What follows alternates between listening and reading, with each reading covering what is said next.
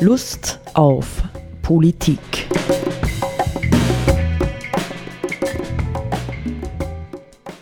Liebe Hörerinnen und Hörer des Freien Radios Freistadt, Sepp Kiesenhofer und Roland Steidl begrüßen Sie wieder zu einer neuen Sendung Lust auf Politik, wobei ich nicht ganz sicher bin, Sepp, ob das heute jetzt wirklich Politik im engeren Sinn ist, was wir vorhaben, weil wir wollen uns ein bisschen mit einer grundlegenden gesellschaftlichen Entwicklung auseinandersetzen, die in aller Munde ist, ja, und äh, die einen ordentlichen Drive jetzt durch Corona aufgenommen hat, nämlich die Digitalisierung. Wobei alles, was mit Gesellschaft zu tun hat, ist auf jeden Fall mal ein politisches Thema. Und wie wir wissen, auch das Private ist politisch, so wie das Politische auch privat ist. Okay, damit ist eigentlich alles genehmigt, was wir heute tun. Und genau. das ist erfreulich.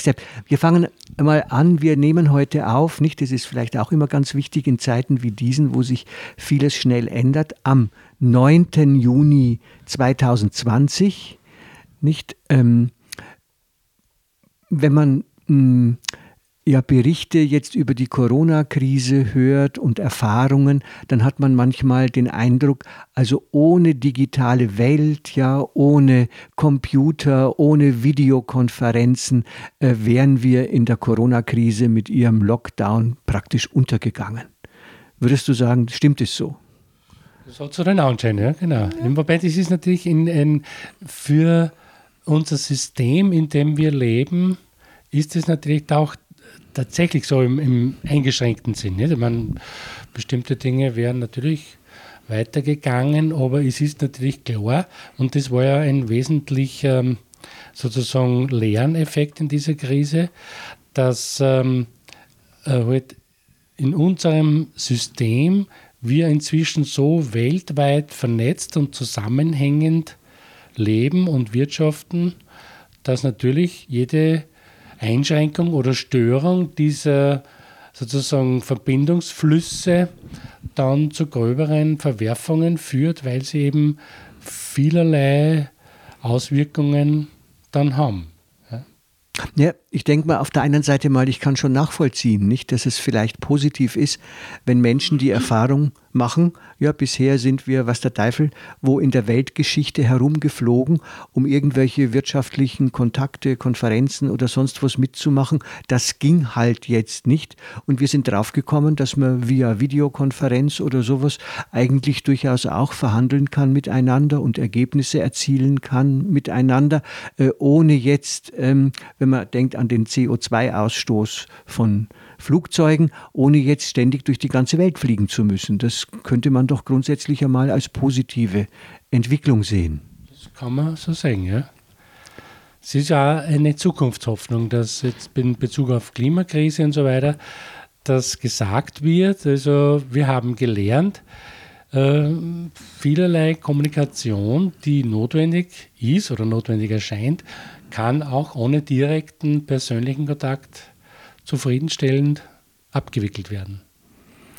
Zumindest würde ich mal sagen, funktionelle, ökonomische, technokratische ähm, Dinge können auf diesem Weg wahrscheinlich auch abgearbeitet werden. Ich habe durchaus äh, Freunde, die ähm, in leitenden Positionen äh, sind und auch äh, entsprechend Videokonferenzen abhalten mussten, teilweise mit ziemlich viel Stress äh, erlebt, die dann äh, sagen, aber mir fehlt schon ständig der direkte Kontakt, nicht?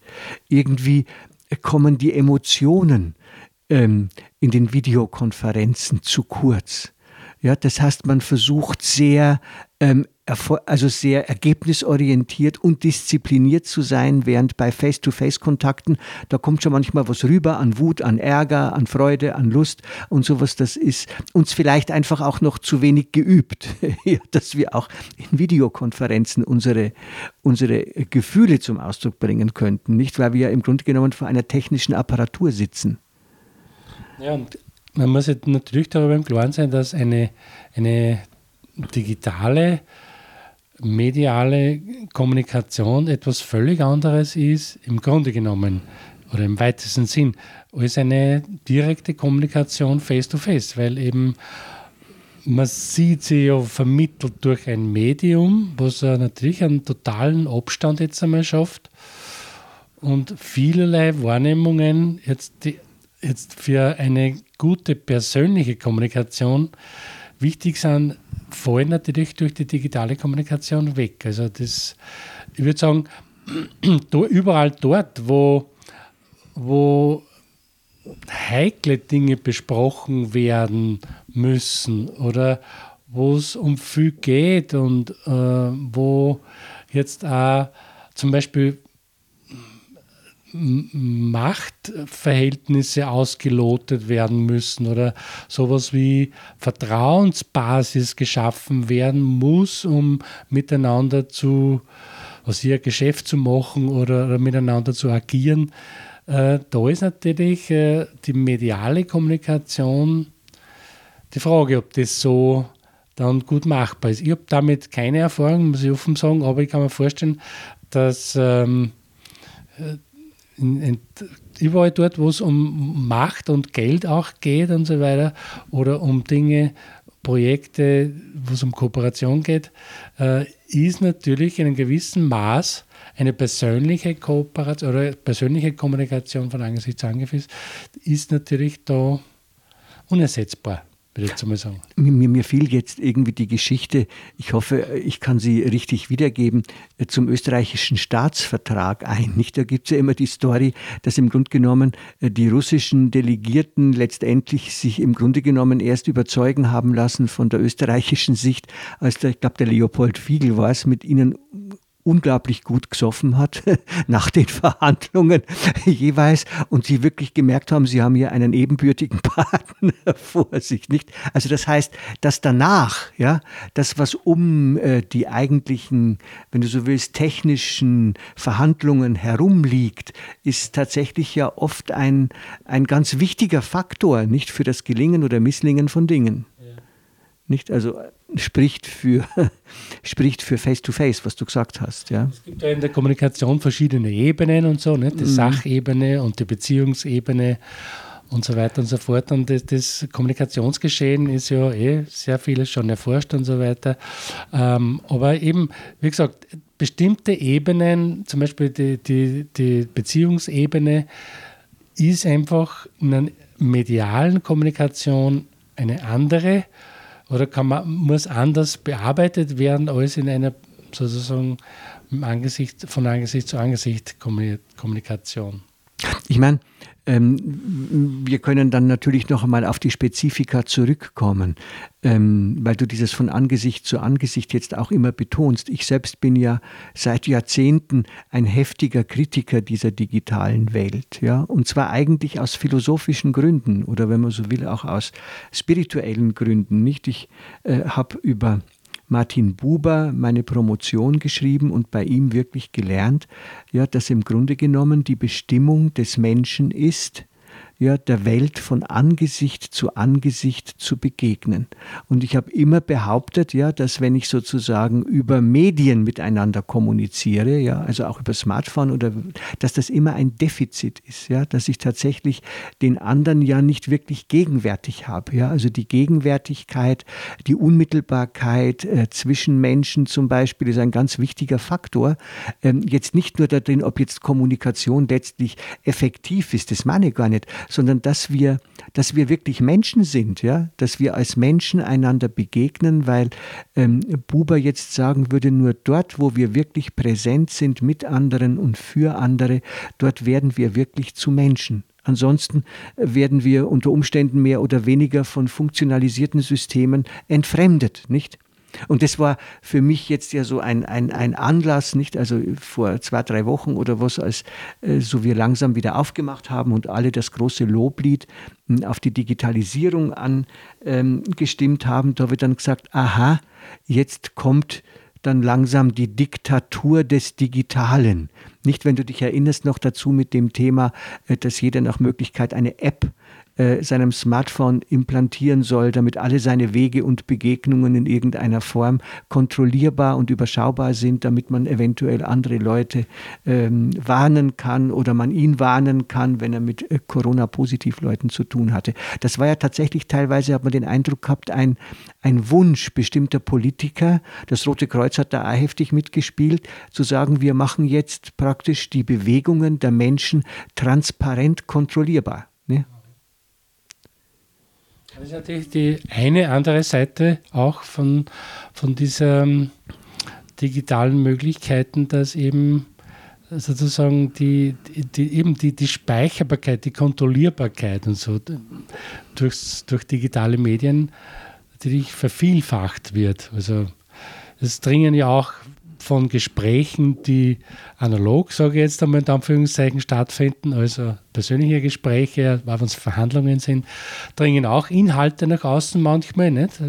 Aber ähm, das, was über digitale, digitale Medien kommuniziert wird, wissen wir ja, das ist einfach im Netz, gerade wenn es übers Internet läuft, dort ist es gespeichert und es ist nur eine Frage der Technik, diese Dinge auch dann entsprechend wiederum abzurufen. Und das ist etwas, worüber wir uns im Klaren sein müssen. Ja, das ist auch eine Folge dieser Art von Kommunikation. Aber so das, zu dem nochmal Buber zurück, da behaupte ich ja, dass das, was du jetzt referiert hast, sozusagen die, die, dieser Zugang von Martin Buber, ich behaupte, dass das nach wie vor wahr ist. Also das ist ja nicht durch die Digitalisierung äh, überholt worden, ja. sondern das stimmt ja aus meiner Sicht nach wie vor so. Ja, weißt und so meine Frage ist eben, äh, worin liegt denn letztendlich das Interesse derer, ja, die jetzt diese Digitalisierung so sehr und so gerne forcieren? Nicht? Ist es zum Beispiel ein Interesse, uns besser kontrollieren zu können? Ist es möglicherweise ein Interesse an Einsparungen? Ja, wenn ich zum Beispiel viel Leute im Homeoffice habe, spare Büros. Ja, ganz einfach, nicht? Kann man einiges einsparen. Ist es ein Interesse ähm, daran, die Leute überhaupt voneinander zu separieren und zu entfremden, damit sie eben nicht eventuell kritische Dialoge übers Unternehmen oder so face-to-face -face miteinander führen können. Nicht? Wir haben ja das große Glück, dass man sogar bei Demonstrationen jetzt Abstand halten muss. Ja, oder so. Also, welche, welche Funktion äh, haben möglicherweise oder welche Interessen spielen bei Leuten eine Rolle, die jetzt ganz massiv diese Digitalisierung äh, fördern wollen. Und ich höre ja Land auf Land ab, höre ich ja zurzeit nichts anderes, äh, auch in der ähm, EU-Politik. Es gibt jetzt zwei ganz große Prioritäten, also außer dass wir die Wirtschaft retten müssen. Das eine ist sozusagen, sie ökologisch nachhaltiger zu machen, was ja positiv ist, und die Digitalisierung. Ja? Wir brauchen mehr Digitalisierung. Ich glaube, dass das, das glaube ich auch, dass da, da ganz viele Interessenlagen sich mischen. Und ich denke mal grundsätzlich, äh, dort, wo es rein jetzt, jetzt in, der, in der Kommunikation um technische, terminliche, abstrakte Vereinbarungen geht, die man halt einfach im Gespräch austauscht und fixiert. Ja. Dort ist natürlich sozusagen eine, eine digitale Kommunikation, wo man nicht haufenweise oder viele Leute irgendwo hinfahren müssen und so. Äh, große äh, Ersparnis im Sinn von, also auch im, im klimatechnischen Sinne eine Verbesserung. Ja. Bestimmte Dinge kann man eben auf diesem Weg aber warum wieder nicht machen. Und natürlich ist, äh, so wie du geschildert hast, gerade in der Arbeitswelt, jetzt ein Homeoffice und so weiter, da gibt es ganz viele verschiedene Facetten und Fakten eben, die, die sozusagen wichtig sind zu bedenken, damit man da nicht äh, naiv oder leichtfertig sich in was hineinstürzt, was dann im Nachhinein sich als großer, großer Ballast wiederum sozusagen herausstellt. Und ich glaube, dass das ganz wichtig wäre jetzt, wenn man jetzt äh, gerade in Arbeitszusammenhängen äh, so Digitalisierungsgeschichten sozusagen fördern will, dass man vorher ausreichend darüber diskutiert und nachdenkt, was sind die Vorteile, was sind die Nachteile, was sind genau sagen, die Folgen, die aus solchen kommunikationstechnischen oder so Umstrukturierungen folgen. Ja? Das muss man sich gut überlegen. Ja, und vor allem nicht, das ist ja immer bei unseren heiligen Kühen so, ja, und die Digitalisierung äh, wird jetzt oder ist schon die heilige Kuh der Zukunft im Grunde genommen geworden, dass man sozusagen permanent ihre Vorteile preist und ihre Nachteile verschweigt. Ja, also man tut dann so, als würde die, ähm, als würde die Digitalisierung die Welt energiemäßig völlig entlasten. Dabei äh, geht eine Menge Energie drauf ja, für, für das Telefonieren. Wie selbstverständlich ist es heute, dass man sich ständig über WhatsApp äh, Fotos zuschickt. Ja? Ich, ich tue das nicht. Das ist eine Menge Energie. Nicht? Wie oft man laden muss. Es kostet eine Menge Energie, die Dinge zu produzieren. Ja, und, und, und, und, und. Mir kommt ja manchmal vor, das ist ein, ein vielleicht auch wieder eher philosophischer Gedanke. Ähm, dass die Digitalisierung ein ganz massiver Ausdruck dafür ist, dass wir in unserer Gesellschaft einfach noch immer und ungebrochen absolut technikgläubig sind. Ja? Und ähm, Jetzt hat sich natürlich diese Technik in mancher Hinsicht in dieser Krise bewährt, nicht? Und es sind ja künftige Krisen auch zu fürchten, man weiß es nicht. Ähm, ja, und man kann jetzt sagen, da haben wir jetzt auf jeden Fall ein Instrument, das uns hilft, ähm, dass nur was geht, wenn nichts mehr geht. Ja? So ungefähr. Nicht? Und deswegen wird es so, so ein bisschen als, ich halte es ja für irrational, dass das jetzt so hoch gespielt wird. Deswegen wird es einfach so äh, ähm, in den Mittelpunkt gestellt. Ja? Digitalisierung, Digitalisierung. Mhm. Und es ist auf jeden Fall von Wirtschaftsseite aus ähm, sicher ein, ein, ein ökonomisches Interesse dahinter, dieses Thema so zu forcieren jetzt. Ja. Äh, was ein, ein, ein, anderes Interesse ist, als das Interesse, wie es jetzt in der dieser ähm, Lockdown-Phase war, dass man versucht hat, unter völlig anderen äußeren Umständen trotzdem in einem bestimmten Weise ausreichend miteinander zu kommunizieren. Ja, das ist, also, da ist es ja hilfreich gewesen, hast du gesagt, und das sehe ich auch so. Aber grundsätzlich eben gibt es, wir wissen ja, im, im, im marktkapitalistischen Zusammenhang ist es eben so, dass von, von Seiten der Unternehmen natürlich das Interesse ist, Kosten zu senken und äh, Gewinne zu erhöhen. Das ist so in unserem System und Kosten senken kann man natürlich über digitale Anlagen äh, ordentlich, würde ich jetzt einmal sagen. Nicht, nicht zuletzt zum Beispiel, indem man eben, wenn man sagt, man tut 50 Prozent der äh, möglichen Arbeit, die auch im Homeoffice zu erledigen ist, dann noch ins Homeoffice auslagern, was man da an, an Bürokosten mit allen Zutaten, Betriebskosten etc. einsparen kann, ist ja gewaltig, würde ich jetzt einmal sagen. Nicht? Und man kann trotz allem unglaublich gut kontrollieren. Also ich habe von Leuten gehört, nicht wo tatsächlich äh, der, der, der Computer, über den sie gearbeitet haben und mit dem Unternehmen verbunden waren, hat ununterbrochen oder immer wieder Signale ausgestrahlt, ja, wenn sie länger als fünf Minuten den Computer nicht bedient haben. Ja, genau. Ja? Also es ist auch ein, ein, ein Mega-Kontrollsystem. Das ist es aber sowohl, äh, sowohl, wenn Sie im Büro sitzen, als auch wenn Sie zu Hause sitzen. Genau. Nicht? Nur ist die Kontrolle unter Umständen, wenn Sie zu Hause sitzen, noch viel wichtiger, als wenn ja, jemand ja. im Büro sitzt. Ne? Weil natürlich da der Arbeitgeber nicht die, die Möglichkeit hat, äh, das, wenn jemand im Büro sitzt, das wahrzunehmen. Also da hat der Arbeitnehmer nicht die Möglichkeit, zwischendurch einmal äh, private Dinge zu erledigen.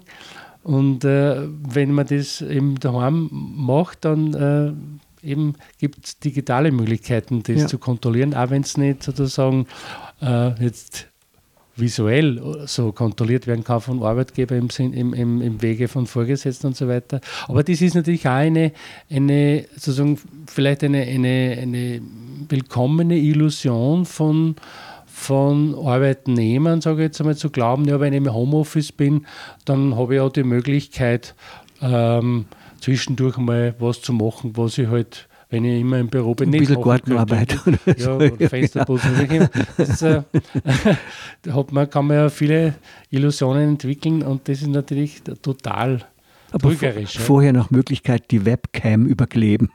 Ja. und, genau. und gut abschalten. Ne? Genau.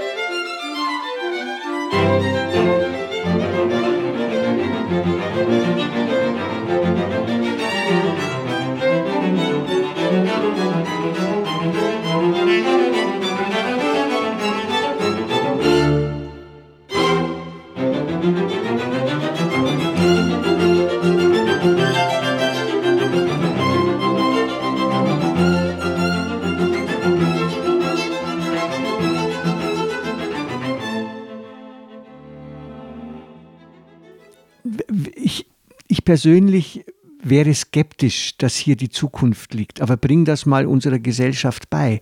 Nicht? Ich bin sehr erfreut gewesen über viele Meldungen, wo Leute gesagt haben, na Gott sei Dank endlich, ich habe das schon immer ausgehalten. Ja? Nur daheim sitzen und vor dem Computer mit den Leuten kommunizieren. Ich bin so froh, wenn ich wieder, was noch nicht möglich ist, ja, wenn ich wieder jemanden umarmen kann, wenn ich wieder jemandem ein Bussi geben kann, wenn ich jemanden konkret treffe und, und, und, und, und. Nicht? Mhm. Ähm, mir persönlich würde ja mir persönlich gingen ja allein meistens schon die Stimmen von Menschen ab.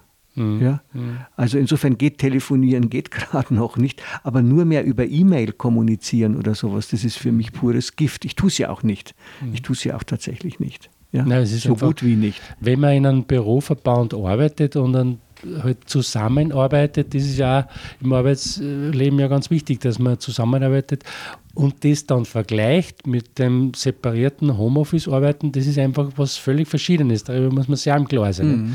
Dass natürlich äh, je nach Möglichkeiten, die man im Homeoffice vorfindet, wenn wir schon bei dem Beispiel bleiben, äh, kann das angenehm oder mehr oder weniger angenehm oder unangenehm sein von der Seite her. Aber die, nicht die Möglichkeit zu haben, geschwind einmal ins Nebenbüro zu gehen und eine kurze Frage zu stellen, ähm, wenn man irgendwas wissen will und selber nicht äh, sozusagen äh, weiß, dann, dann das ist natürlich was, was das, das Arbeitsleben sehr erschwert dann im Homeoffice. Ja. Mhm. Natürlich kann man telefonieren, aber es ist einfach was anderes. Wir, wir, wir, wir haben ja zwei schöne Stellen, nicht? Damit könnten wir wieder ein bisschen aufs Konkrete äh, zurückkommen, nicht? Um auch zu sehen, dass diese, wie soll man sagen, dieser Hype, jetzt, dieser eigentlich schon länger anhaltende Hype um die digitale Technologie natürlich nicht nur wie üblich etwas ist, wo uns die Industrie was Gutes tun will, ja, und wo sie zeigen will, welche Hilfen sie für uns zur Verfügung hat, sondern wo sie einfach ganz knallhart Cash machen möchte und dahinter auch wirklich Strategien liegen, nicht? Und da habe ich in diesem wunderschönen Buch von Fabian Scheidler, Chaos, das neue Zeitalter der Revolutionen, habe ich eine eine schöne Stelle gefunden, nicht wo er so die übliche Dynamik, wie geht Wirtschaft, wie geht Industrie, wie geht technische Entwicklung vor, um uns einzufangen, ähm, wo ich das einmal vorlesen, vorlesen möchte. Die Mobilfunktechnologie ist ein weiteres sehr anschauliches Beispiel dafür, wie die Kräfte der Kapitalverwertung technische Entscheidungen prägen und wie sie schließlich mit der staatlichen Kontrollmacht zusammenwirken. Als ich klein war, hatte man ein Telefon praktisch ein Leben lang. Zumindest gab es keinen besonderen Grund, es auszutauschen. Nicht stimmt für mich auch. Und so gut wie jeder hatte eins. Das war zwar gut für die Bürger, aber natürlich ein enormes Problem für Telefonhersteller. Der Markt war praktisch tot. Es ließ sich mit Telefonen kein Kapital mehr akkumulieren. Also erfand man irgendwann Tastentelefone. Man konnte nun schneller wählen. Das war sicher ein Vorteil. Irgendwann hatten fast alle Tastentelefone, also kamen die Schnurlosen. Endlich konnte man sich freier in der Wohnung bewegen. Klammer, aber hatte ich vorher eigentlich beim Telefonieren herumlaufen wollen?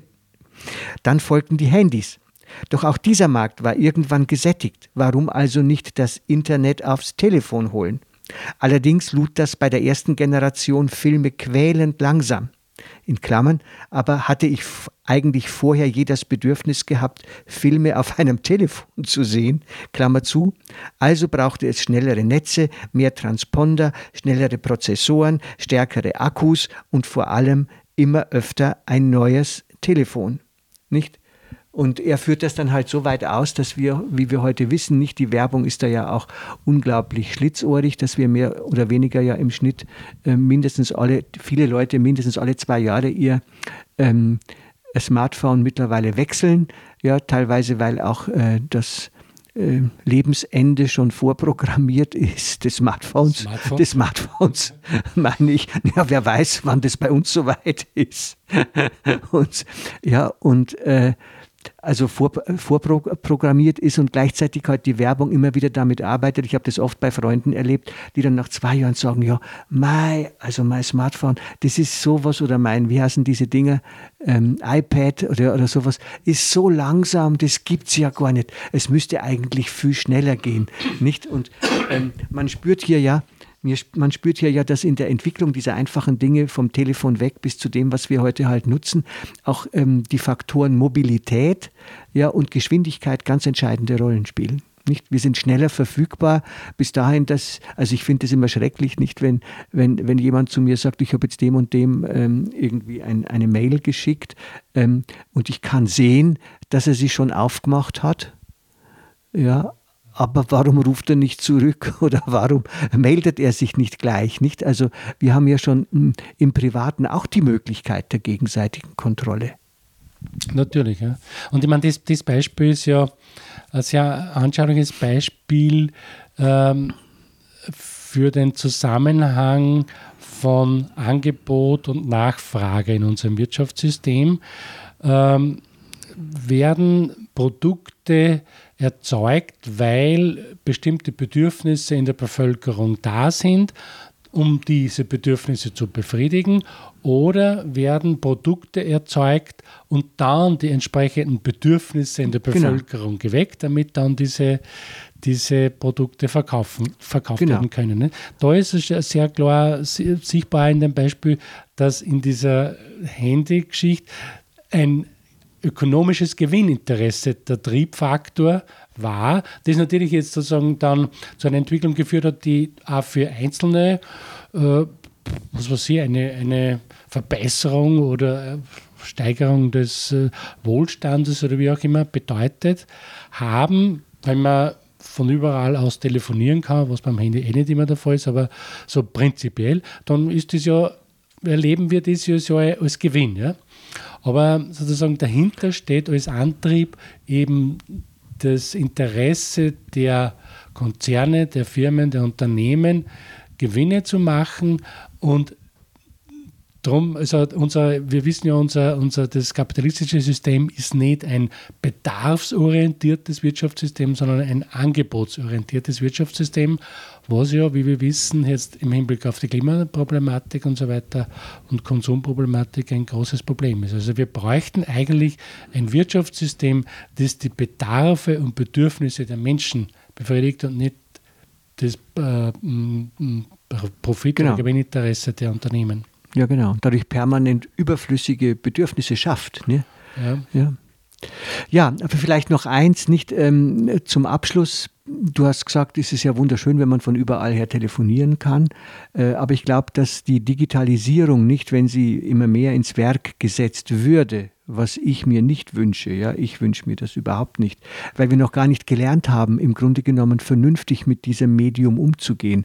Wir nutzen es teilweise völlig kontraproduktiv und schädlich und viele Leute leiden auch mittlerweile darunter und sagen sogar junge Leute, Schüler von mir, ja, die sind 17, 18 Jahre alt, die sagen, für sie macht das Smartphone mittlerweile eine Menge Stress, weil sie fast nicht mehr sich trauen, es abzuschalten, nicht weil sie das Gefühl haben, sie müssen immer online sein. Das heißt, sie müssen eigentlich immer in einer Nebenwelt sein, ja, nicht nur in dem konkreten Hier und Jetzt, in dem sie sind, sondern es mogelt sich ständig diese andere Welt hinein, die eigentlich ihre Präsenz ja in der Welt, in der sie sich gerade physisch befinden, zerstört. Ja, und ich glaube auch, dass das grundsätzlich muss man das Thema Digitalisierung immer von verschiedenen Seiten betrachten und, und ausreichend auch gesellschaftlich diskutieren, wenn man nicht Gefahr laufen will, dass das dann ja. Riesenschäden anrichtet, die uns dann nachher enorm beschäftigen werden würden. Genau, schlachtet die heiligen Kühe. so ist es. Auf, Auf Wiederhören. Wiederhören.